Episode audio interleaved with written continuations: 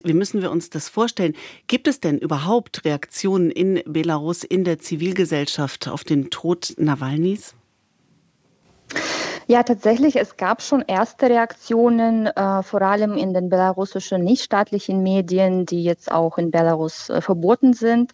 Es gab auch Reaktionen, äh, Reaktionen von Tsihanowskaja äh, mit dem Fokus darauf, dass man natürlich auch äh, die politischen Gefangenen in Belarus nicht vergessen darf, dass es tatsächlich auch solche Todesfälle in belarussischen Gefängnissen seit ähm, 2020 schon gab. Also es ist tatsächlich nicht zum ersten Mal, dass wir es in Russland gesehen haben, leider. Also hier gibt es äh, schon viele Parallelen zu Russland, ja. weil die beiden Länder ja auch Autokratien sind. Wir haben jetzt beispielsweise äh, Fernsehbilder gesehen aus Moskau beispielsweise, aber auch aus anderen Orten in Russland, wo Blumen niedergelegt werden. Dann hören wir aber eben auch von hunderten Festnahmen, weil Menschen an Nawalny erinnern. Ist sowas überhaupt denkbar in Belarus unter der derzeitigen Repression, so eine so, solche öffentlichen Bekenntnisse, Demonstrationen?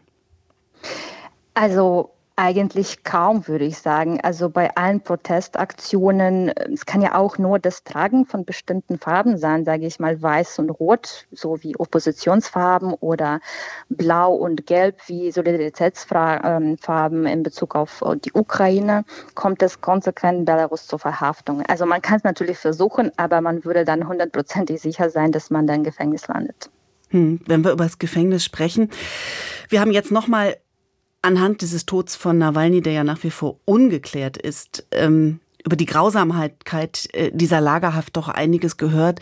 Und man kann es sich offenbar tatsächlich kaum vorstellen. Die russische Menschenrechtsaktivistin Irina Scherbakowa hat hier im SWR nochmal erklärt, das, was man da erlebe, was jemand wie Nawalny da erlebt habe, das übersteige ähm, das, was man aus den Gulags früherer Zeiten kenne, wie dramatisch ist denn die Lage der politischen Gefangenen, der Regimegegner in Belarus?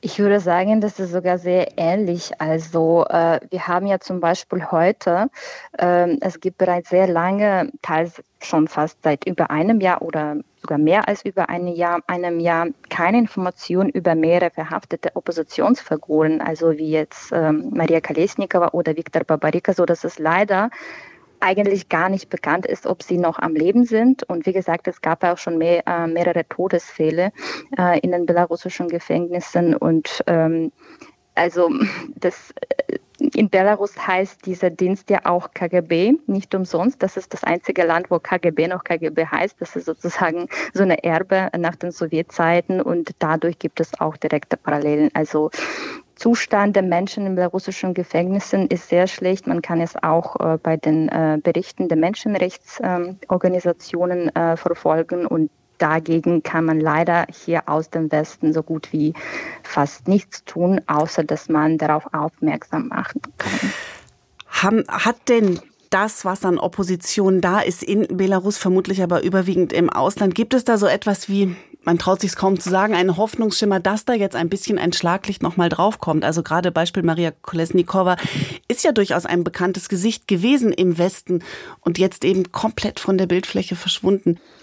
Ähm, es ist tatsächlich schwer einzuschätzen. Also es gibt äh, nicht so viele Informationen darüber. Es gibt bestimmt Gesprächskanäle von Deutschland ähm, nach Belarus, ähm, also Richtung Regierung auch. Es gibt, ich weiß, dass es auch Versuche gibt, mit bestimmten äh, Menschen dort zu sprechen über die humanitäre Lage der äh, politischen Gefangenen. Es gibt auch Versuche, sogar seitens der demokratischen Kräfte sozusagen diese Sanktionsfrage und humanitäre Frage voneinander zu trennen, obwohl man sich auch nicht darauf geeinigt hat bis jetzt, ob es richtig ist oder nicht. Also ich glaube, das Einzige, was mir, ähm, also oder das Wichtigste, was man eben so machen kann hier von Deutschland aus, ist, dass ähm, die Aufmerksamkeit da ist in den Medien, aber auch auf politischer Ebene. Es gibt zum Beispiel äh, so eine Freundschaftsgruppe im Bundestag in Deutschland, ähm, äh, die immer wieder politische Aufmerksamkeit äh, auf sich zieht in Bezug auf äh, die politischen Gefangenen Belarus. Es gibt auch Versuche seitens der m, deutschen Zivilgesellschaft, ähm, äh, Spenden zu sammeln, den Familien Belarus, der Familien der politischen Gefangenen zu helfen, vielleicht auch Postkarten zu schicken, aber es gibt natürlich keine Garantie, dass diese Postkarten jeweils ankommen. Auf jeden Fall ist es ein Zeichen dafür, dass die Menschen einfach ja, dass die Menschen nicht vergessen werden und ähm, mhm. Dass die Gesellschaft solidarisch ist.